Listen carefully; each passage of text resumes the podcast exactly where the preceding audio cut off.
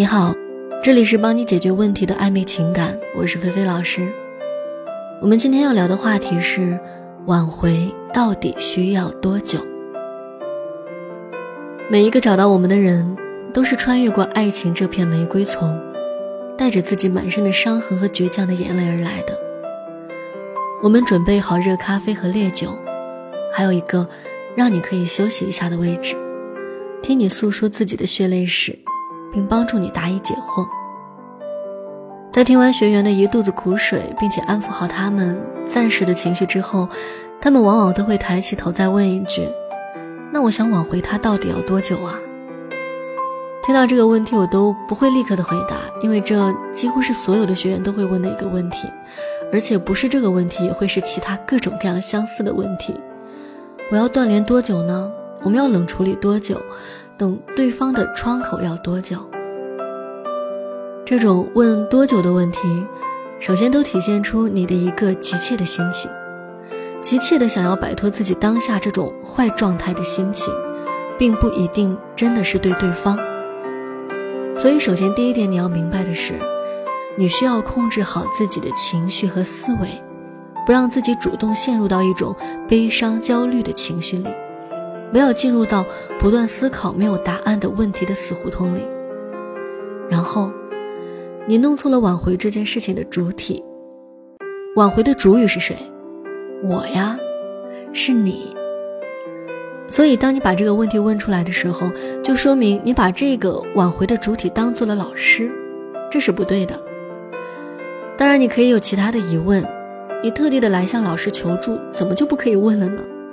可以问呀。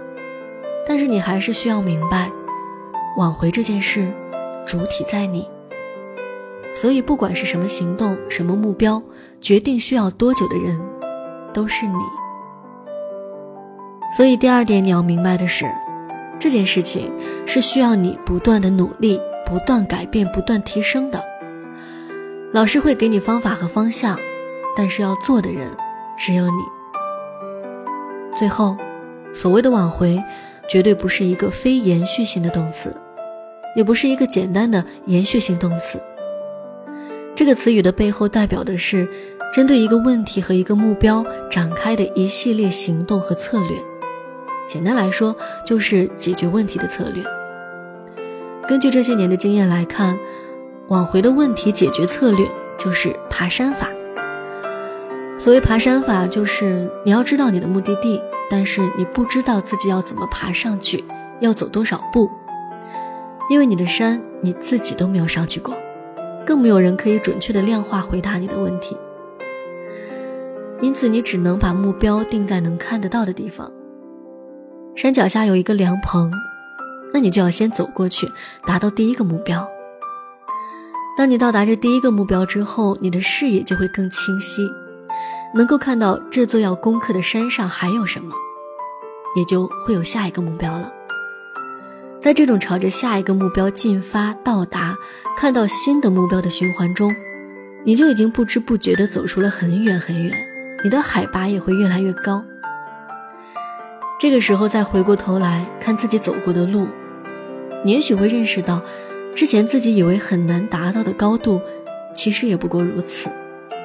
你的心态。会越来越自如，视野也会越来越广阔，自己的人生经验也丰富了起来，收获了很多，离目标也更近了。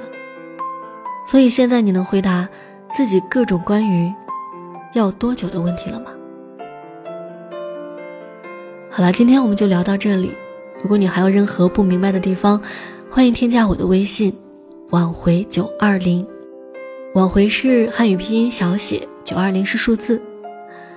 这里是帮你解决问题的暧昧情感，愿每段感情都有一个美好的结局。